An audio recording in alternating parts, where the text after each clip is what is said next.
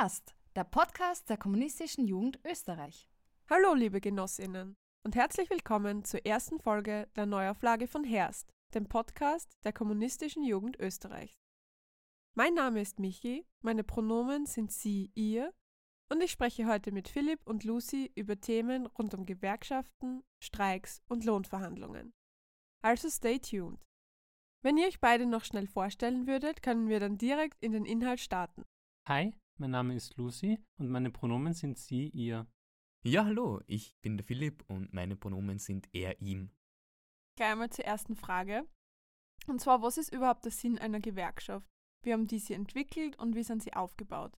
Um die Frage gut beantworten zu können, muss ich leider kurz historisch ein bisschen ausholen oder besser gesagt vielleicht nochmal kurz darlegen, wie eigentlich im Kapitalismus produziert wird. Also ich glaube, die meisten von uns wissen eh, dass es im Kapitalismus, in diesem Wirtschaftssystem, halt einfach zwei Klassen gibt. Das ist einerseits einmal die Bourgeoisie, die Kapitalistinnen, die über alle Produktionsmittel verfügen. Und andererseits wir, das Proletariat, die Arbeiterinnenklasse, die halt einfach für Lohn ihre Arbeitskraft kaufen muss. Und wir sind in diesem Sinne halt einfach von der Bourgeoisie abhängig. Und vor 200 Jahren oder so war es einfach noch so, dass wir halt in großen Fabriken schuften haben müssen unter den schrecklichsten Bedingungen. Also der Kapitalismus ist vor allem in Großbritannien schon sehr weit entwickelt gewesen und da haben sich auch Gewerkschaften gegründet. Das sind im Prinzip nichts anderes wie die Kampforgane des Proletariats in den einzelnen Betrieben, in den Fabriken. Genau, was sich relativ schnell gezeigt hat, dass du halt als einzelner Arbeiter, Arbeiterin relativ wenig zu sorgen hast, also auch eine schlechte Verhandlungsposition deinem Chef gegenüber hast. Und wenn du dich halt mit deinen Kolleginnen und Kollegen zusammenschließt, hast du halt eine sehr viel bessere Verhandlungsposition, weil dein Chef kann zwar dich feuern, aber die gesamte Belegschaft feuern ist dann eher kritisch und tut finanziell auch dem Chef weh. Also sprich, das ist, das sind Verluste, mit denen er dann umzugehen hat. Und als guter Kapitalist, gute Kapitalistin versucht man sowas natürlich stark zu vermeiden und deshalb ist man dann auch eher gewillt, auf die Forderungen der Arbeiter und Arbeiterinnen einzugehen. Deshalb haben sich Gewerkschaften ganz natürlich herauskristallisiert. Ich finde, die Lucy spricht einen enorm wichtigen Punkt an.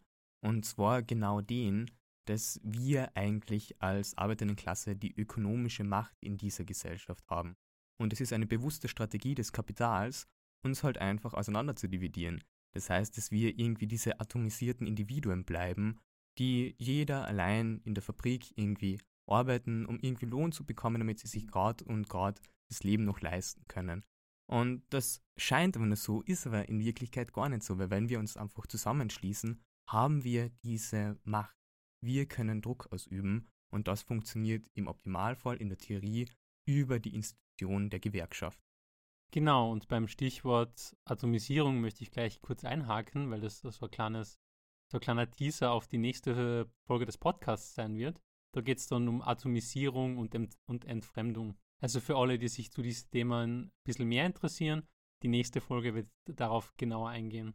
Also da kann man sich dann natürlich auch den, den historischen Kontext dazu anschauen. Also eben zum Beispiel, wie Marx, Engels, ähm, Luxemburg und Lenin die Gewerkschaften ihrer Zeit bewertet haben. Weil da kommt man auch vielleicht nicht unbedingt zu ganz unterschiedlichen Erkenntnissen, aber man merkt halt, dass die dass die Beziehung zu den Gewerkschaften derer Zeit halt auch den materiellen Bedingungen entsprochen haben und auch dem Charakter der Gewerkschaft. Weil vor allem, wenn man eine Gewerkschaft, äh, wenn eine Gewerkschaft frisch gegründet ist und halt dann auch von jetzt Marxisten und Marxistinnen, dann hat die halt ganz einen, ganz einen anderen Charakter, wie wenn es die Gewerkschaft jetzt schon 20 Jahre gibt und sie so ein bisschen bürokratisch geworden ist. Also sprich einen revolutionären Charakter etwas abgelegt hat und sich im Prinzip leider als System versteht, das weiter fortgeführt werden muss und nicht mehr wirklich ähm, diesen, diesen materialistischen Ansatz hat und nicht mehr diese Strategie verfolgt, die wir als Marxisten und Marxistinnen verfolgen. Genau, dieser Charakter ist extremst entscheidend. Also der ist halt einfach dadurch geprägt, wie die materiellen Verhältnisse, die Umstände sind, in welcher Zeit, an welchem Ort die halt einfach entstanden sind. Weil ich habe schon kurz ausgeführt, dass halt in Großbritannien die ersten Gewerkschaften einfach entstanden sind und zwar halt als direkte Folge des aufsteigenden Kapitalismus. Wohingegen in Deutschland das so war, dass die Gewerkschaften mehr oder weniger ein Produkt der Sozialdemokratie, also der stärksten Partei in Deutschland zu dieser Zeit, so um 1900 einfach waren.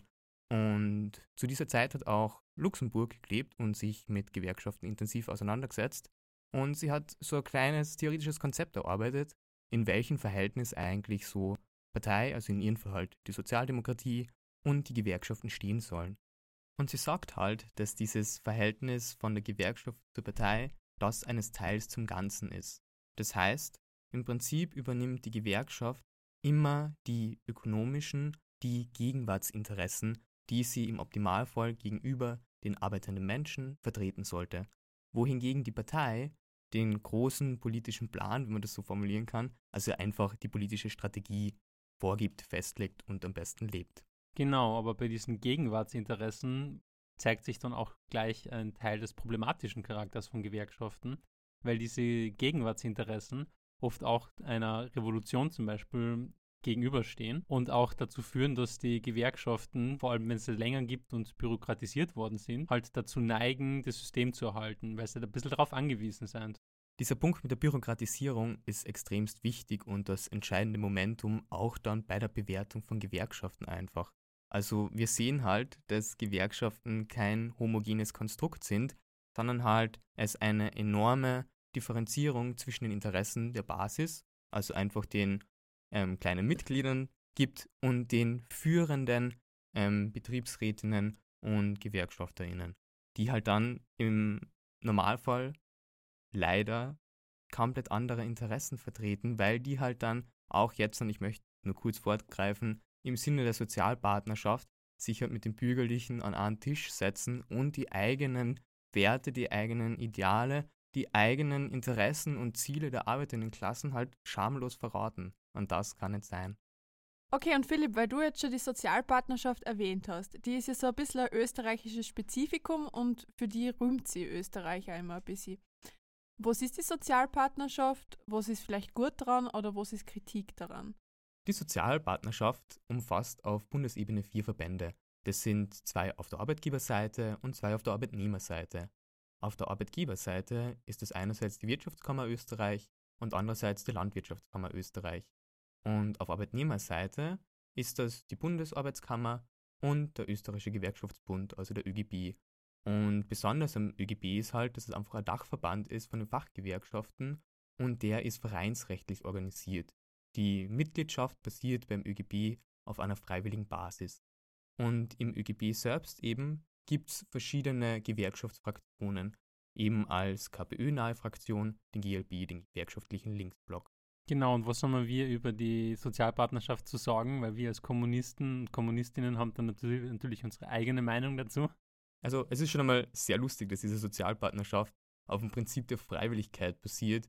Und im Prinzip geht es halt darum, dass sich dann bei diesen sogenannten Kollektivvertragsverhandlungen sowohl eben, wie genannt, eben die Bürgerlichen dann im Prinzip mit den VertreterInnen der arbeitenden Klasse an einen Tisch setzen und Gespräche und Verhandlungen führen. Und Gespräche und Verhandlungen, denen sind halt im Optimalfall, wie es bei der Sozialpartnerschaft ist, wo es ein Ergebnis braucht, ein Kompromiss inhärent. Und dieser Kompromiss ist aber nichts anderes wie irgendwie der Versuch, den größten Widerspruch im Kapitalismus, nämlich den Widerspruch zwischen Kapital und Arbeit, irgendwie zu nivellieren. Und das kann halt einfach nicht gelingen. Also, wie wir in den letzten Jahren gesehen haben, ziehen wir halt im Zweifelsfall einfach immer den kürzeren und die Seite des Kapitals gewinnt. Deswegen haben wir auch dann viel zu niedrige Löhne. Genau, und ich glaube, das wird jetzt vor allem bei, den, bei der nächsten Runde der Lohnerhöhungen, bei den nächsten Verhandlungen der einzelnen ähm, Verbunde relativ interessant, weil die Lohnerhöhungen sind ja in den letzten Jahren immer relativ, relativ deutlich unter der Inflation gelegen. Das ist etwas, das dieses Jahr eigentlich nicht passieren darf, weil sonst schaut es wirklich sehr düster aus für die, für die Arbeiterklasse, jetzt in den im tagtäglichen ähm, leben. Deshalb müssen die Forderungen der Gewerkschaften dieses Jahr eben einen, einen kompletten Inflationsausgleich beinhalten, weil ansonsten wird es für die Arbeiterklasse wirklich, wirklich schwierig. Ja, so Forderungen wie äh, Inflationsausgleich findet man nicht auf der Homepage der Sozialpartnerschaft. Stattdessen wird da auf den Erhalt des sozialen Friedens verwiesen. Wie kann man denn so eine Formulierung in dem Kontext einordnen? Also die Formulierung finde ich voll witzig, weil das ist im Prinzip ähm, die Kapitalisten, die zugeben, dass sie der Arbeiterinnenklasse das Allernötigste geben, damit sie nicht mit einer Revolution anfangen. Also das ist im Prinzip genau das. Das ist Augenwischerei und das Mindeste vom Mindesten, um halt irgendwie das System am Laufen zu halten. Also genau so ist das einzuschätzen. Genau, ich würde da voll zustimmen. Es geht einfach darum, dass man sagt, im Zweifelsfall ist es die arbeitende Klasse, die halt für die Probleme, für die Krisen, die dem Kapitalismus inhärent sind, zahlt. Jetzt ist es so, beziehungsweise wird uns das auch oft so vermittelt, dass wir uns durch die Inflation in einer Situation befinden, die für alle angespannt ist, also auch besonders für ArbeitgeberInnen. Wäre dann nicht vielleicht auch Solidarität mit diesen gefordert und ist vielleicht eine, Forderung für eine Lohnerhöhung für über 10 Prozent? Schießt die in dieser Situation nicht vielleicht sogar über das Ziel hinaus? Ja, das hört man natürlich sehr oft, dass jetzt vor allem Krise ist und die Arbeiterinnenklasse ein bisschen zurückstecken muss und dass man dann bitte Rücksicht auf die Arbeitgeberinnen haben soll. Aber das hört man immer. Das hört man jedes Jahr. Jedes Jahr hört man, ma, wir würden euch zwar gern mehr Gehalt geben, aber wir können es uns nicht leisten, weil Quartalszahl XY nicht hoch genug ist. Natürlich ist jetzt Krise und somit ist das qualitativ ein bisschen anders zu bewerten, aber es ändert sich grundsätzlich nichts daran. Weil wenn man sich anschaut, die Profite in den letzten Jahren sind trotz der Corona-Pandemie kaum zurückgegangen, meistens sogar gestiegen und meistens hat es dazu geführt, dass ähm, die, die Bourgeoisie sich mehr oder weniger höhere, sich höhere Bonuszahlen gegönnt hat. Und halt vor allem Unternehmen, die, die jetzt auch wieder die Treiber der Inflation sind, sich die höchsten Bonuszahlen rausgeschachert haben. Zu den hohen Profiten habe ich gleich ein gutes Beispiel, und zwar das Beispiel der Raiffeisenbank. Allein zwischen April und Juni 2022 hat sie nämlich einen Profit von 1,27 Milliarden Euro gemacht. Und das ist halt irrsinnig viel. Im Vergleich dazu, im Jahr 2021 waren es nämlich nur 396 Millionen. Und da bestätigt sich halt einmal mehr, was der Lenin schon gesagt hat, dass Krieg schrecklich ist und zwar schrecklich profitabel. Genau, und um da nochmal ein bisschen mehr einzuhaken, also sprich, ob denn ein kompletter Inflationsausgleich denn überhaupt möglich ist, beziehungsweise ob das zumutbar ist für die Arbeitgeber. Ähm, jede Lohnerhöhung, die die Inflation nicht ausgleicht, kommt im Prinzip einer Lohnkürzung gleich. Also das ist etwas, womit die Arbeit, die Arbeiterklasse schon seit Jahrzehnten kämpft eigentlich. Also sprich seit, möchte jetzt keine genauen Zahlen nennen, weil ich es eh nicht besser weiß. Also wenn du, wenn du, wenn die Inflation um, keine Ahnung, die Standard 2% oder so steigen, so wie es jetzt bis zur Pandemie der Durchschnitt war, oder zumindest das von der EZB vorgegebene Ziel, wenn ich das richtig im Kopf habe, und deine Lohnerhöhung aber nur 1, irgendwas Prozent beträgt, dann hast du halt eine Lohnkürzung, weil die Lebenskosten steigen, dein Gehalt steigt im Vergleich weniger. Also das ist etwas, was wir schon seit Jahrzehnten hinnehmen. Und warum sollten wir das jetzt in der Krise, jetzt wo es auch wirklich uns an die Substanz geht, also uns als im Sinne der Arbeiterinnenklasse, warum sollten wir das jetzt genau jetzt nochmal in Kauf nehmen? Also die, der Schluss aus, der, aus dem Teil ist jetzt, dass wir nicht mit ArbeitgeberInnen solidarisch sein müssen. Wir müssen aber solidarisch mit ab anderen ArbeiterInnen sein. Und die Frage, die sie mir jetzt stellt, ist, wie man das in Arbeitskämpfen praktisch umsetzen kann. Also wie man verhindern kann, dass ArbeiterInnen aus Österreich zum Beispiel gegen Leiharbeiterinnen aus Osteuropa ausgespielt werden, mit dem Ziel, dass sie das Kapital da noch irgendwie einen kleinen Vorteil herausholen kann. Also wie kann man das verhindern? Ja, also die Arbeiterklasse anhand von willkürlichen Linien zu spalten, ist eine altbewährte Methode des Kapitals. Und das ist halt auch etwas, was man heutzutage sehr beobachten kann. Eben wie du sagst, mit Leiharbeitern jetzt zum Beispiel aus Osteuropa. Das ist etwas, was vor allem auch in Gewerkschaften relativ schwierig ist, weil die Leiharbeiter, Leiharbeiterinnen oft nicht einmal in einem Arbeitsverhältnis, also rein rechtlich gesehen, in einem Arbeitsverhältnis mit der Firma, dem Unternehmen, dem Krankenhaus, dem Pflegeheim, was auch immer, ähm, stehen, sondern eben mit einer Leiharbeitsfirma. Das heißt, diesen Arbeiterinnen und Arbeitern ist es auch sehr viel schwerer, sich jetzt in Österreich mit den unter Anführungsstrichen heimischen Arbeiterinnen und Arbeitern zu zusammenzuschließen. Und ich denke, da ist es relativ wichtig, also zum Beispiel, was jetzt Gewerkschaften da konkret machen können, ist zum Beispiel etwas, was sie bis heute nicht machen und was ein absoluter Albtraum ist, sind Infomaterial zum Beispiel auch in Sprachen zur Verfügung stellen, die nicht deutsch sein. Also das ist zum Beispiel etwas, was in der ÖGB ein Riesenthema ist, dass das gesamte Informationsmaterial nur in Deutsch erhältlich ist und das somit halt für Arbeiterinnen und Arbeiter, die eben nicht Deutsch sprechen als Muttersprache und auch nur als Zweitsprache, halt deutlich schwieriger ist, sich da überhaupt mitzuorganisieren und mitzukämpfen. Und das ist etwas, wo sich die Gewerkschaft A die Mühe antun muss, eben das in mehreren Sprachen zur Verfügung stellen. Und B ist es natürlich ganz wichtig, eben auch explizit auf solche Leiharbeiter, Leiharbeiterinnen zuzugehen und denen gewisse Zusicherungen zu machen. Weil der Grund, warum die sich in ein Leiharbeitsverhältnis begeben, ist ja, dass sie in Österreich als Leiharbeiter mehr verdienen als zu Hause. Und deshalb gehen sie da das Verhältnis eben mit dieser Leiharbeitsfirma ein, arbeiten dann in Österreich und in der Regel ist es dann oft so, dass sie die Familie zu Hause und in der Heimat unterstützen. Ob das Geld für diese Unterstützung jetzt von der Leiharbeitsfirma kommt oder eben jetzt zum Beispiel von der Gewerkschaft, die versuchen will, den einen Streik, irgendwelche Forderungen durchzusetzen, kommt, ist eigentlich egal. Also was Gewerkschaften in dem Fall definitiv machen können, ist es für die Leiharbeiter zu ermöglichen, überhaupt mitzustreiken. Weil momentan können sie das nicht. Sie haben weder den rechtlichen Schutz, sie haben weder den ähm, finanziellen Schutz und dass sie de facto auch in Österreich keine Staatsbürger sind, de facto nicht mit diesem Unternehmen, mit diesem jetzt konkret mit dieser Pflegeeinrichtung im Vertrag stehen, sondern eben mit der Leiharbeitsfirma, ist das für sie natürlich mit deutlich größerem Risiko verbunden. Und Gewerkschaften müssten eigentlich genau diese Aufgabe haben, eben Menschen zusammenzubringen und einfach zu mobilisieren für einen solidarischen Kampf. Es ist, wie gesagt, eben eine bewusste Strategie des Kapitals, dass wir irgendwie getrennt werden, auseinanderdividiert werden. Also wenn man zum Beispiel hergeht und sich irgendeine Lagerhalle von irgendeinem Großunternehmen in der Umgebung von Graz anschaut, wo halt einfach viele Personen dann aus Ungarn oder Slowenien beschäftigt sind ohne österreichische Staatsbürgerschaft, erscheint es halt im ersten Moment allein schon der Sprache wegen schwer, die gemeinsam zu organisieren.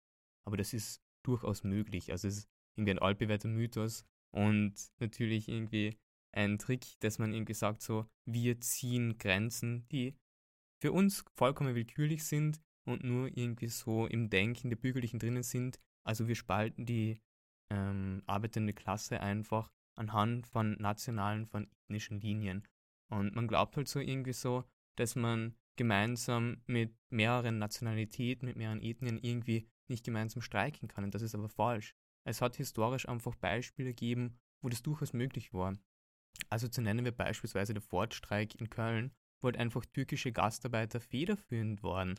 Oder auch schon viel früher, das war schon ähm, 1912, wo halt einfach Textilarbeiterinnen in den USA in Lawrence gestreikt haben. Das waren um die 40 verschiedene Nationalitäten einfach. Das muss man mal verstehen, dass dieses Potenzial einfach da ist und die Gewerkschaft das nicht so ausnutzt, wie sie es ausnutzen könnte, dass sie sich in billige Ausreden flüchtet, um ja nicht irgendwie Probleme anzugehen, sondern alles beim Status quo zu belassen. Das sind sehr schöne Worte, Philipp. Und es ist wirklich ein ein wichtiges Thema, dem die Gewerkschaften, die heutigen Gewerkschaften hier in Österreich auch sehr viel mehr Relevanz beimessen müssen, weil es halt einfach die Frage ist, die für sehr, sehr viele Menschen heute sehr relevant ist. Also wie funktioniert denn das dann genau? Also ich arbeite jetzt in Firma XY und ich werde Gewerkschaftsmitglied. Auf welchem Weg und äh, verhilft mir das jetzt dazu, dass ich höhere Löhne kriege? Beziehungsweise wie ist das Verhältnis von mir zur Gewerkschaft? Die Frage stellen sich sicher ziemlich viele. Was bringt es mir denn eigentlich überhaupt da, Gewerkschaftsmitglied zu sein? Warum soll ich irgendwie Mitgliedsbeiträge zahlen? Warum soll ich mich da auch noch einbringen und auf Demos gehen oder so irgendwie? Ähm, die Frage ist eigentlich ziemlich leicht zu beantworten. Also wir haben schon vorher von der Sozialpartnerschaft gehört und am Verhandlungstisch auf der Arbeitnehmerinnenseite ist eben der ÖGB die führende Verhandlungsperson für eben die arbeitenden Menschen. Das heißt, je mehr Mitglieder eine Gewerkschaft hat, desto stärker ist sie einfach, desto eher kann sie die Interessen der arbeitenden Leute, also in dem Fall auch von einer individuellen Person eben, die einen höheren Lohn möchte, durchbringen. Und das Schöne dabei ist, obwohl man vielleicht oberflächlich meinen könnte, das ist irgendwie so voll die individualistische Herangehensweise, ist es halt so, selbst wenn du in deinem Herzen noch immer so irgendwie Egoist bist, hilfst du damit auch der ganzen Bewegung. Also indem du selbst für deine Interessen kämpfst, kämpfst du für die Interessen der gesamten Arbeiterinnenklasse. Und das ist halt ein enormes Potenzial, wie man so viele Menschen mit ins Boot nehmen kann, um gemeinsam zu kämpfen. falls es jetzt so geklungen hat, als, wollen wir, als würden wir sagen wollen, dass ähm, die egoistische Perspektive, die individualistische Perspektive da in dem Fall trotzdem sagt, dass du in die Gewerkschaft musst. Das ist jetzt eigentlich nicht die Kernaussage. Die Kernaussage ist halt trotzdem, dass du als Kollektiv, als Arbeiterkollektiv in dem Fall, einfach mehr erreichen kannst, weil du eine bessere Verhandlungsposition hast, weil du mehr Druck auf den Arbeitgeber ausüben kannst, auf die Arbeitgeberin ausüben kannst. Okay, wir haben jetzt also schon ein paar Kritikpunkte an der Gewerkschaft und der, an der Art, wie sie derzeit funktioniert, zusammengetragen. Jetzt würde mich interessieren, macht es trotzdem Sinn, irgendwie in der Organisation oder im, im Kampf gegen diese äh, Verschlechterungen auf die Gewerkschaft zurückzugreifen? Oder ist es gescheiter, die Gewerkschaft hinter sich zu lassen und irgendwie nach anderen Organisationsformen zu suchen? Ja, das ist eine sehr interessante Frage, weil man sich die folgerichtig stellen muss, warum wir auf die Gewerkschaft zurückgreifen und jetzt nicht zum Beispiel irgendwelche anderen ähm, Strukturen verwendet, wo sich viele Mitglieder der Arbeiterklasse finden, also zum Beispiel Kirche oder Tierschutzverein oder was auch immer. Und die Antwort darauf ist eigentlich relativ simpel, weil du in einer Kirche, Tierschutzverein, was auch immer, zwar Mitglieder der Arbeiterklasse triffst, die aber sonst nicht viel mehr verbindet. Also die sind nicht zwangsläufig, ähm, die üben nicht zwangsläufig denselben Beruf aus, die arbeiten nicht bei derselben Firma, die arbeiten nicht in derselben Branche und ein Massenstreik oder beziehungsweise generell eine Streikbewegung kann nur funktionieren, wenn sich tatsächlich in einem Unternehmen, in einer Branche genug Arbeiterinnen und Arbeiter zusammenschließen, um diesen Streik eben durchzusetzen. Wenn du das jetzt auf willkürliche ähm, Gebiete ausweitest, also sprich, du hast da einen Arbeiter, der arbeitet jetzt von mir aus beim, beim Spar, eine Arbeiterin, die arbeitet jetzt bei einer, einer Informatikfirma.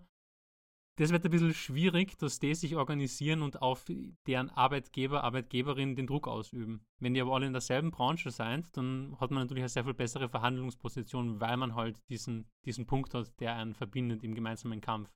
Okay, aber was ihr jetzt noch nicht ganz beantwortet habt, ist, wie das jetzt wirklich genau funktioniert, davon, dass ihr jetzt Gewerkschaftsmitglied wäre, zu Lohnverhandlungen und unterm Strich höheren Löhnen oder anderen Verbesserungen im Arbeitsleben. Ja, also so wie das momentan läuft, läuft das im Prinzip darauf aus, dass dir der Gewerk, also dass du Gewerkschaftsmitglied wärst und dann deine Gewerkschaft halt irgendwelche Ansprüche stellt an den Arbeitgeber. Und wenn sich herauskristallisiert, dass das nicht wird, dass der, dass da kein Kompromiss findbar ist, mit dem du leben kannst oder mit dem der, die Gewerkschaft leben kann, dann kann die Gewerkschaft halt als Druckmittel den Streik verwenden. Also sprich, es läuft oft so darauf hinaus, dass die Gewerkschaft halt einmal einen Streik ankündigt, beziehungsweise eine Streikdrohung ausstellt und sagt, diese und diese Forderung haben wir. Wenn wir nicht diesen und diesen Kompromiss kriegen, dann streiken wir. Also da hat es noch keinen Streik gegeben, aber zumindest wird der Streik einmal als Druckmittel verwendet.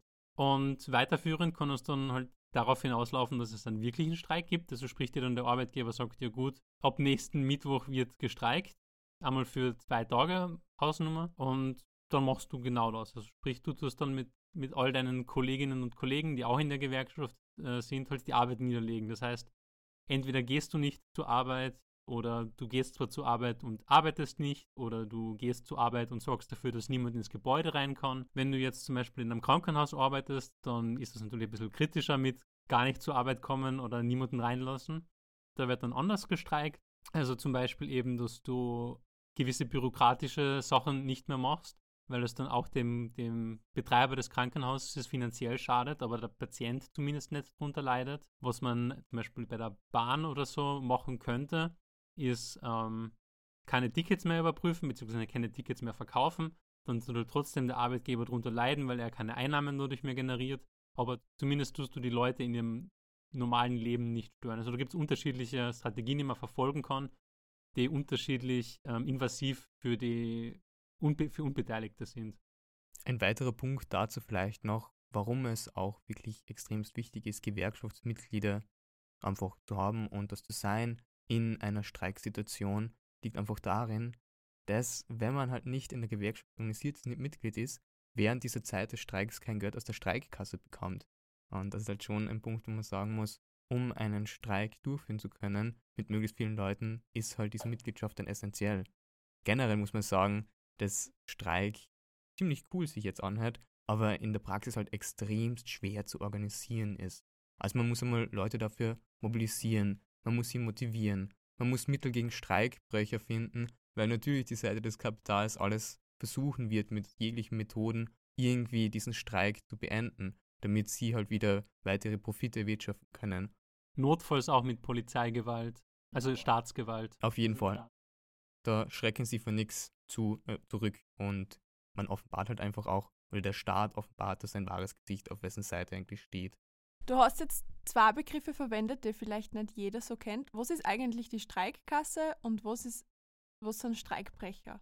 Ja, also Streikkasse ist ziemlich selbsterklärend. Das ist im Prinzip eine Kasse, die sich die Gewerkschaft anlegt, wo dann zum Beispiel auch die ähm, Mitgliedsbeiträge der Gewerkschaft reingehen, die dann eben dafür da sind, um während eines Streiks die Gewerkschaftsmitglieder weiter bezahlen zu können. Und Streikbrecher sind halt auch entweder Leute, die halt dann statt dir den Job machen, also sprich, da werden dann klassischerweise, wie es heute ist, Leiharbeiter genommen, die dann halt für dich einspringen sollen und den Job übernehmen. Und der Klassiker, was man gegen die macht, ist halt einfach nicht aufs Gelände zu lassen. Also man hindert sie daran, die, die Produktionsmittel zu erreichen. So blöd es jetzt klingt, aber wenn sie sie nicht erreichen können, können sie nicht arbeiten. Ähm, Streikbrecher kann aber auch einen anderen Charakter haben. Es kann dann tatsächlich sein, dass die Polizei oder irgendein anderes staatliche, staatliches Gewaltsorgan ähm, auftaucht und mehr oder weniger die streikenden Arbeiter notfalls mit Gewalt vom Gelände entfernt, damit dann eben besagte Leiharbeiter einspringen können und den Job für dich machen. Ja, ich habe jetzt auf jeden Fall schon viel über die Praktiken eines Streiks gelernt, was ich vorher nicht gewusst habe. Ähm, was mich jetzt noch interessieren würde, es war jetzt Mitte September eine Demo des ÖGB. Und Jetzt haben wir gelernt, dass der Streik eigentlich der Hebel wäre, mit dem man Veränderungen durchbringt. Und warum war das dann eine Demo Mitte September und kein Streik? Und wie kann man die Demos in dem Kontext einordnen? Und war sie erfolgreich oder war sie eher weniger erfolgreich? Also du kriegst jetzt wieder klassisch kommunistische Antwort. Das kann man auf mehrere Art und Weisen einschätzen. Also einerseits kann man natürlich sagen, naja, okay, so eine Demo ist natürlich kein Streik und das stimmt natürlich auch. Und auch kein Warnstreik, aber zumindest kann eine Demo einen ähnlichen Effekt haben wie ein Warnstreik. Also sprich im Sinne von, die Gewerkschaft zeigt, schaut's her, so viele Leute können wir mobilisieren. Und wenn unsere Forderungen nicht ernst genommen werden, nicht gehört werden, dann haben wir mindestens so viele Leute, die dann tatsächlich streiken können. Also in der Hinsicht kann man, wenn man großzügig ist, so eine Demo auch als, als Vorbote eines Warnstreiks betrachten. Natürlich gibt es auch noch ganz andere Sichtweisen, die sagt, naja, okay, gut, Demo schön und gut, aber man, man verlangt von den Arbeiterinnen und Arbeitern jetzt mehr oder weniger, dass sie einen ihrer wenigen freien Tage dafür hernehmen, dass sie sich da auf die Straße bewegen und sich dafür einsetzen, ohne jetzt tatsächlich das Druckmittel, das die Gewerkschaft hat, auszuspielen. Also das ist definitiv auch ein Kritikpunkt, den man äußern kann. Die Frage ist jetzt, welches dieser beiden Mechaniken in der Realität überwiegt. Also wenn man jetzt dann so nach den Charakter von dieser ÖGB-Demo fragt, dann erkennt man halt ganz klar, dass ein Ausdruck davon ist, wie schwach einfach die Mobilisierungskraft der Gewerkschaften momentan in Österreich ist. Also diese Idealvorstellung, die Lucy vorher geschildert hat, ist halt einfach momentan nicht gegeben. Also wir von der KJÖ waren beispielsweise unter anderem in Bruck an der Mur vertreten, mit einem revolutionären Blog. Und man hat halt gesehen so, dass es so, ÖGB spricht von 2000 bis 2500 Personen, die Polizei von 1500, was irgendwie realistischer klingt, dass das halt ein Witz dagegen ist, wie breit die Gewerkschaften eigentlich in der Basis hätten mobilisieren müssen. Also es sind Unsummen für diese Demo ausgegeben worden, nur um irgendwie Leute auf die Demo zu bringen, was halt absolut nicht funktioniert hat. Natürlich kann man das irgendwie auf schlechte Wetter schieben oder so, aber man muss schon sagen, wenn man wirklich für seine Interessen sich einsetzen möchte, dann geht man da halt einfach hin, egal bei welchem Wetter. Und man sieht halt einfach so allein schon beim Altersschnitt, dass der sehr, sehr hoch war. Und es macht halt in unseren Köpfen nicht wirklich Sinn so, dass halt die Demonstrierenden, die Teilnehmer davon nicht irgendwie jüngere Personen waren, die halt gerade ins Arbeitsleben eingestiegen sind und sehen so, sie hackeln da wie die Verrückten und können sich dennoch das Leben gerade und gerade leisten. Und wenn man weiterschaut, dann was irgendwie die großen ÖGB-Bonzen für Reden halten, dann ist das halt einfach lächerlich. Also sie haben vielleicht die richtige Analyse, vielleicht verschweigen sie die uns, wollen eben absichtlich ihre Position behalten und nicht irgendwie zu viel Druck machen. Diese ganze Demo ist halt einfach nur so ein Ventil zum Druck ablassen, aber nur eben so viel Druck, wie gerade und gerade noch mit der Gewerkschaftsbürokratie vereinbar ist. Es darf kein Streik sein, es muss nur dieses kleine Zeichen sein, wenn wir wollen würden, könnten wir bitte was machen. Aber zurück zu den Reden. Also man sieht halt einfach, dass sie dann irgendwie die Schuld an den Teuerungen entweder der bösen Politik geben oder bösen individuellen Kapitalistinnen zugeschoben wird und nie wirklich halt das Problem beim Namen genannt wird. Die Ursachen werden thematisiert. Und wir finden das halt einfach nicht richtig. So kann man sich nicht radikalisieren. So kann man keinen sinnvollen Kampf führen, wenn solche Dinge einfach verschwiegen werden.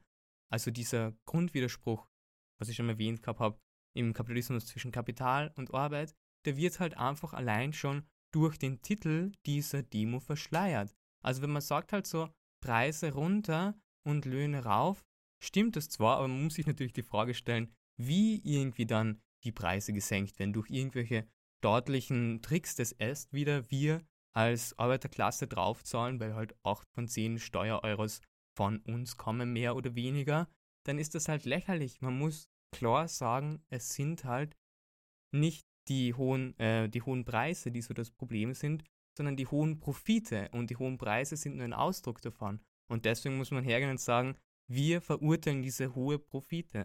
Wir wollen nicht irgendwie da durch die Teuerungen eure Profite, eure großen Boni finanzieren. Genau, aber jetzt ist die Frage, würde das der ÖGB überhaupt wollen, dass die, dass die Demo radikalisierend ist? Weil ich glaube nicht, dass das im Interesse der Gewerkschaft selber ist. Allein für die Bürokratie wäre das einmal ein optischer Albtraum, also weil sie sich dann in Familien rechtfertigen müssen. Und ich habe nicht den Eindruck, dass das etwas ist, was, was gewollt ist. Diese ganze Gewerkschaftsbürokratie möchte halt einfach dumme Mitglieder. So blöd muss man das sagen. Man möchte sie absichtlich nicht irgendwie auf den richtigen Weg führen, weil sie sonst draufkommen würden, hä, unsere Führung arbeitet gegen uns. Und im Zweifelsfall könnten halt dann einfach die Massen, die Basis, ihre Führung, die halt für gar nichts zu gebrauchen ist, überkommen. Und das gefährdet sie halt auf einer persönlichen Ebene. Deswegen verhindern die das. Und deswegen sagen wir auch, man sollte nicht irgendwie von Bürokratie sprechen, sondern von Verwaltung. Das müsste eigentlich das zentrale Anliegen sein und die Rechtfertigung für diese Hierarchie in der Gewerkschaft. Und weil du, weil du die Forderungen der, der Demo angesprochen hast, also vor allem diesen Preise runterteil und auch schon angemerkt hast, dass 8 von 10 Steuereuros aus, dem, aus der Brieftasche der ArbeiterInnenklasse kommt. Da gibt es dann natürlich mehrere Möglichkeiten, wie das umzusetzen wäre jetzt, also äh, Preisdeckel. Also einerseits, so wie du gesagt hast, kann es natürlich so passieren, dass im Endeffekt der Staat hergeht und sagt, ja gut, ihr Firmen dürft so und so viel verlangen, die Differenz zu dem Preis, den ihr eigentlich machen würdet, zahlen wir euch aus Steuergeldern, damit die Bürgerinnen und Bürger nicht mehr zahlen müssen. Würde dann natürlich heißen, dass wir es dennoch zahlen, weil das unsere Steuergelder sind. Das wäre somit keine sehr fortschrittliche Forderung oder beziehungsweise keine sehr fortschrittliche Umsetzung dieser Forderung. Andererseits könnte man es natürlich auch so machen, dass die Preise gedeckelt sind, also wirklich gedeckelt sind, in der Hinsicht, dass die Unternehmen jetzt zum Beispiel für gewisse Lebensmittel nicht mehr als Betrag XY verlangen dürfen. Dann hättest du natürlich ähm, den Punkt, dass die Profite definitiv sinken werden, weil eben die Unternehmen nicht mehr die Preise verlangen dürfen, die sie bis jetzt verlangt haben. Realistischerweise muss man sagen, dass wenn man sich die Regierung hier in Österreich jetzt so anschaut, eher Ersteres umgesetzt wird, also eher zahlen das wir als Bürgerinnen und Bürger. Und selbst wenn Forderungen, also selbst wenn diese Preisdeckel so umgesetzt werden würden, wie es fortschrittlich wäre, würde es halt trotzdem nicht wirklich zu einer Preissenkung kommen, weil realistischerweise würden die aktuellen Preise eingefroren werden und nicht eben auf Preise vor der Krise zurückgestellt werden. Also wenn man sich anschaut, was für Politik Grün-Schwarz da momentan betreibt, oder Türkis-Schwarz, ich weiß gar nicht, was, welche Farben sie momentan für sich bevorzugen. ähm, ist, das, ist das halt einfach nicht realistisch, dass das die Regierung so umsetzen wird. Wie gesagt, der GLB hat durchaus revolutionäre oder zumindest fortschrittliche Forderungen. Und zwar, was wir auf jeden Fall unterstützen, sind Urabstimmungen der Betroffenen über Kollektivratsbeschlüsse. Denn dadurch gibt es halt eine enorme Demokratisierung der Gewerkschaft. Man muss nicht mehr das, was am Verhandlungstisch bei der Sozialpartnerschaft ausgehandelt worden ist, irgendwie annehmen, sondern kann sich eben in dieser Abstimmung dagegen aussprechen. In weiterer Instanz wäre halt generell eine Demokratisierung der Gewerkschaft wünschenswert, denn dadurch hat die Arbeiterklasse in allen Belangen viel mehr Mitspracherecht. Außerdem würden wir sagen, was der GLB, der ÖGB, generell die Arbeiterinnenklasse fordern müsste, sind halt einfach Generalkollektivverträge. Denn man braucht diese branchenübergreifende Solidarität. Also wenn zum Beispiel bei irgendeinem Kollektivvertragsabschluss von irgendeiner Fachgewerkschaft die irgendwie schlecht ausgeht, dann braucht es diese Solidaritätsstreiks. Es ist halt einfach notwendig, um zu zeigen, dass man nicht irgendwie einzelne Branchen, einzelne Gewerkschaften gegeneinander ausspielt. Was extremst relevant ist für linke GewerkschafterInnen, ist halt einfach, dass man über die Betriebsgrenzen hinausblicken muss. Denn sonst, wie gesagt, kann man sich eigentlich die eigenen Interessen gegeneinander ausspielen, aber als ganze Bewegung schneidet man dadurch schlechter ab. Man muss halt immer das große Ganze im Blick haben und nicht nur engstirnig durch die politische Arbeit laufen. Wie gesagt, diese branchenübergreifende Solidarität ist eben fundamental. Genau, und weil wir gerade von Demokratisierung gesprochen haben, wäre es natürlich auch eine wichtige Forderung, die Demokratisierung am Arbeitsplatz auch durch, also auch zu fordern. Das ist eine Forderung, die momentan sehr utopisch klingen mag, weil dieses Bewusstsein in unserer Gesellschaft dafür noch nicht wirklich existiert. Aber das ist eine Forderung, die mittel- und langfristig definitiv gestellt werden muss. Und da hätte natürlich die Gewerkschaft das Potenzial, in die Zukunft weisend eben diese Forderung jetzt schon zu stellen, beziehungsweise halt auch zu zeigen, dass das etwas ist, wovon die Arbeiterinnen und Arbeiter einfach profitieren würden, weil sie dann natürlich auch mehr Mitspracherecht in ihrer Arbeit haben. Weil wir als, als, als Österreicherinnen und Österreicher schauen oft so ein bisschen abfällig auf andere Länder hin und sagen, ja, die leben in einer Diktatur, die haben kein Mitspracherecht. Und das mag zwar sehr wohl stimmen, und wir haben auf dem Papier ein demokratisches System, wo jede Bürgerin und jeder Bürger ein Mitspracherecht haben. Aber de facto verbringen wir gut ein Drittel unseres Lebens auf der Arbeit und da haben wir halt absolut kein Mitspracherecht. Das ist dann halt auch etwas, das man mehr beleuchten kann. Also diesen Aspekt, dass du auf der Arbeit absolut kein Mitspracherecht hast. Natürlich kannst du entscheiden, ob du jetzt für diesen Arbeitgeber arbeiten möchtest oder lieber für einen anderen. Aber qualitativ sind die Unterschiede zwischen unterschiedlichen Arbeitgeberinnen und Arbeitgebern jetzt nicht so dramatisch anders, dass man da davon sprechen könnte, dass du da irgendwie eine Entscheidungsfreiheit hast. Weil am Ende des Tages bist du lohnabhängig als Arbeiterin und Arbeiter und musst dich ähm, auf irgendeinen Arbeitgeber, Arbeitgeberin verlassen können. Also verlassen können, du musst dich für einen entscheiden. Und du hast halt kein Mitspracherecht und das war halt auch sehr wichtig Natürlich kann man jetzt dann nur spekulieren und mutmaßen, aber grundsätzlich muss man sich fragen, warum eigentlich diese Forderungen, die von uns gerade vorgebracht worden sind und die wir einfach für sinnvoll erachten, nicht auch generell vom GLB gefordert werden. Also eine GLB-Betriebsrätin bei Magna sagt selbst, ich zitiere, es braucht ein kräftiges Lebenszeichen der Gewerkschaft. Und dieses kräftige Lebenszeichen müsste sich ja dann eigentlich ausdrucken in einen revolutionären Kampfplan. Und warum geschieht das nicht? Einerseits gibt es halt einfach im GLB keine marxistisch gut geschulten Personen. Und außerdem sieht man auch im GLB, dass der halt doch eher von älteren Personen geführt wird und junge Leute mit frischen Ideen fehlen. Noch dazu ist es halt immer so, dass ein Betriebsrat nicht den Kontakt zur Basis verlieren darf. Und das geschieht halt so schnell, wenn man einmal in diesen Sog dieser Gewerkschaftsbürokratie hineingezogen worden ist, und anfängt, eigene Interessen zu, zu entwickeln. Vor allem, wenn man dann zurückdenkt auf Themen, die wir bereits angesprochen haben, eben wie sich das historisch entwickelt hat, ähm, merkt man ganz schön, dass dieselben Probleme, die wir heute mit Gewerkschaften haben, es vor 130 Jahren auch schon gegeben hat.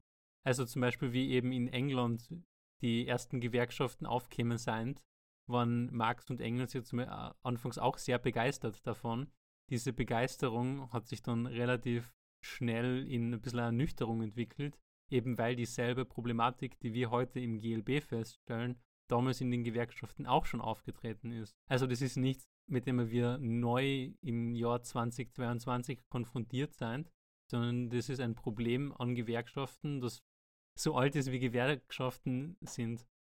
Kennt ihr vielleicht irgendwelche historischen Beispiele für Streiks, an denen man sich für heute auch orientieren könnte? Ich habe ja schon kurz den Ford-Streik erwähnt gehabt und den würde ich jetzt einfach dann noch ein bisschen näher beschreiben. Also im Prinzip hat er in Köln stattgefunden im August 1973 und da waren halt hauptsächlich türkische GastarbeiterInnen beteiligt. Das waren halt einfach über 300.000. Und der Anlass dafür war eigentlich die Entlassung von türkischen Arbeitern, die halt einfach zu spät aus dem Urlaub aus der Türkei zurückgekommen sind. Und das war halt ein wilder Streik sozusagen, weil sich die Gewerkschaften nicht daran beteiligt haben, beziehungsweise dem sogar versucht haben, entgegenzuwirken. Und bei diesem Streik hat es halt vor allem bei dem Fordwerk in Köln einen berühmten Streikführer gegeben und das war Bahadır Gün. Und der hat halt einfach so voll viel Empathie gehabt und dadurch halt die unterschiedlichsten Menschen mit den unterschiedlichsten Religionen, und Nationalitäten halt voll gut zusammenhalten können.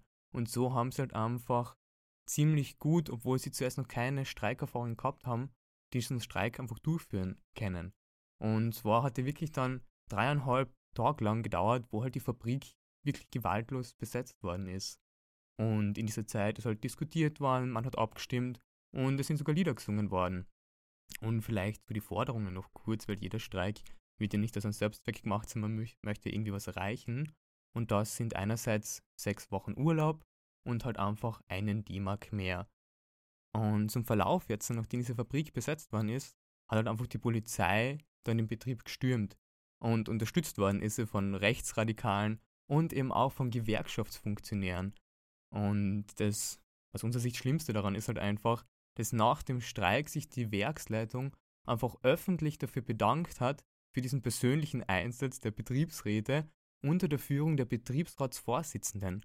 Also das, was wir schon vorher gesagt haben, so diese enorme Interessensspaltung, dieser Konflikt halt in einer Gewerkschaft zwischen der Bürokratie und der Basis tritt halt dort zum ersten Mal dann wirklich in der Praxis offen zutage. Und dieser Streik hat natürlich einige Folgen nach sich gezogen. Unter anderem sind halt einfach 100 türkische ArbeiterInnen entlassen worden. Und die waren halt dann arbeitslos oder sind sogar sofort dann aus Deutschland ausgewiesen worden.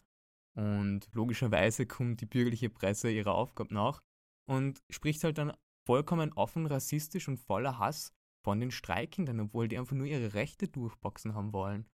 Und trotz dieser sozusagen nicht gerade guten Erfahrungen und dieser furchtbaren Rolle, die die Gewerkschaft gespielt haben, ist halt der Fortstreik dann trotzdem breit rezipiert worden, unter anderem ja jetzt von uns und hat einfach breite Wellen geschlagen. Und ja, mit der Zeit sind halt dann einfach auch die Löhne gestiegen und die Arbeitsbedingungen sind besser geworden. Genau, und um dann nochmal ganz kurz einzuhaken, es ist zwar schon so, dass die meisten Streiks in der Geschichte halt eher, ähm, keine Ahnung, Minenarbeiter, Fabrikarbeiter und so weiter waren. Das hat aber eher mit der, mit der Art und Weise zu tun, wie die Wirtschaft damals funktioniert hat.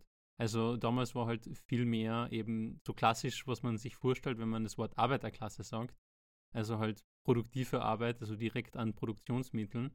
Das ist heute vielleicht ein bisschen anders. Also heute sind sehr viele Menschen in der Servicebranche, also Gastro, ähm, Gesundheitswesen und, und ähnliches. Die sind aber genauso Arbeiter, Arbeiter bzw. Mitglieder der Arbeiterinnenklasse, weil die haben genau dieselbe Beziehung zu den Produktivmitteln. Also sprich, sie besitzen sie nicht, sie arbeiten für einen Lohn und dadurch sind sie folgerichtig genauso Mitglieder der Arbeiterinnenklasse und sind für Gewerkschaften und für Organisationen und generell für Arbeiterinnenbewegungen genauso relevant wie diese klassischen Industriearbeiter, die man so im Kopf hat, wenn man eben den historischen Kontext dazu sich anschaut.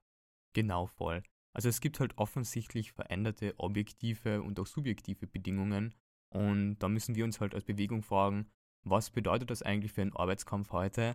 Aber diese grundsätzliche Stellung ist ja dieselbe. Also Gewerkschaften sollten auch noch heute dieselbe Rolle spielen. Genau, also im Endeffekt ist die, ist die Unterscheidung jetzt zwischen Fabrikarbeiter und äh, ArbeiterInnen und Dienstleistungsarbeiterinnen das relativ oberflächliche, weil sich grundsätzlich nichts am Charakter der Arbeit, die sie verrichten, ändert. Genau, aber diesen Charakter muss sich halt dann die Gewerkschaft in ihren konkreten Methoden anpassen, weil wir sehen halt so momentan, dass sich Gewerkschaften extremst schwer damit tun, irgendwie in nicht traditionellen Betrieben jetzt die Angestellten einfach gut zu organisieren. Also während Corona zum Beispiel waren sehr viele einfach im Homeoffice oder was tut man halt einfach mit Leuten, die irgendwie bei kleinen IT-Startups oder so arbeiten. Unsere Frage muss halt da lauten so, wie organisiert man diese Leute am besten? Wie mobilisiert man sie für einen solidarischen gemeinsamen Kampf? Genau, also vor allem bei eben so, wie es jetzt momentan ähm, im Kommen ist, diese kleinen IT-Startups, da ist das dann halt etwas schwieriger, weil es halt dann nur, keine Ahnung, zwei, drei Leute sind im Startup. Da wäre eine Möglichkeit, das halt ein bisschen branchenübergreifender zu machen. Also, dass Gewerkschaften eben nicht zu spezifisch auf irgendwelche Betriebe hinarbeiten, sondern halt in der gesamten Branche. Aber das ist mit der richtigen Organisation ja genauso machbar. Und ich glaube, wir haben halt einfach jetzt ein anderes Mittel der Vernetzung. Also ArbeiterInnen können sich halt einfach untereinander via Social Media voll gut vernetzen, Erfahrungen austauschen und sich so halt einfach auch zu kämpfen zusammenschließen. Ja, voll. Also moderne Medien können eigentlich ein unglaublich gutes Tool dafür sein, A zu agitieren mhm. und B auch, dass Arbeiter sich mobilisieren und organisieren. Ja, cool, danke für die Ausführungen.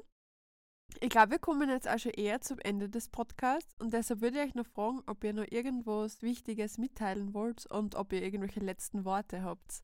Ja, letzte Worte ist ganz gut, weil es ist immer schwer zu sagen, wie viel wir jetzt von dem Thema abgedeckt haben, weil es ist halt ein sehr breites Thema und wir haben halt nur begrenzt Zeit. Also es gibt definitiv noch sehr viel, das man eben über dieses Thema lernen kann. Und ich glaube, da findet man online sehr gute Ressourcen, weil das halt ein Thema ist, das eben auch vor allem in sozialistischen, kommunistischen Bewegungen halt einfach ein zentrales Thema ist. Also wer da auf YouTube oder auf der Podcast-Seite seines Vertrauens da die richtigen Schlagwörter eingibt, findet definitiv etwas, das man sich anhören bzw. anschauen kann. Und dann gibt es eben auch die Klassiker bei marxist.org, wo man im Prinzip die gesammelten Werke von kommunistischen Denkern sich durchlesen kann und nachverfolgen kann. Und für unsere steirischen Zuhörerinnen will ich noch sehr gern auf die Teuerungsdemo der KPÖ Graz hinweisen, die am 14. Oktober um 16 Uhr beim Hauptbahnhof in Graz stattfinden wird weil natürlich halt die Gewerkschaften das Kampfinstrument sind, das halt jetzt bei den KV-Verhandlungen für uns möglichst höhere Löhne irgendwie raushandeln sollte, damit wir halt dieser Teuerung etwas entgegensetzen können. Ich glaube, abschließend kann man einfach sagen, so, dass man hoffentlich in dem Podcast sehen hat können, dass eine Organisierung der Arbeiterinnenklasse halt einfach über die Grenzen von Geschlecht, Nationalität, Sexualität und Sprachen hinweg einfach möglich ist. Also wir dürfen uns halt einfach nicht spalten lassen und müssen halt vielmehr im Gegenteil einfach so erkennen, dass wir halt einfach die ökonomische Macht haben und uns vereinen. Also wir sind alle lohnabhängig und wir werden halt alle ausgebeutet und das eint uns halt einfach als Arbeiterinnenklasse. Diese gesellschaftliche Stellung, die, die, die macht halt alle anderen Unterschiede innerhalb von unserer Klasse nicht mehr so wichtig, die treten so in den Hintergrund. Und die Aufgabe von einer revolutionären Partei muss jetzt halt einfach sein, dass man hergeht und sagt, wir bieten dieser Klasse ein revolutionäres Programm an. Und dieses Programm ist halt der Ausdruck von den tatsächlich existierenden Interessen von uns allen einfach. Und wenn wir diesen solidarischen Kampf halt einfach Seite an Seite führen und dann können wir halt einfach hergehen, sammeln diese wertvollen Kampferfahrungen und ermächtigen uns dadurch selbst. Das soll unser Ziel sein. Ja, okay, also die letzten Worte von Philipp würde ich mal auf jeden Fall zu Herzen nehmen und mal auch die Teuerungsdemo am 14. Oktober vormerken. Ähm, wir sind jetzt am Ende des Podcasts angekommen. In der nächsten Folge wird es um Atomisierung gehen, das heißt, wie wir uns immer weiter voneinander entfremden. Das heißt, es zahlt sich auf jeden Fall aus, da wieder einzuschalten. Ähm, ich bedanke mich jetzt im Namen von uns allen bei euch fürs Zuhören und freue mich aufs nächste Mal. Tschüssi.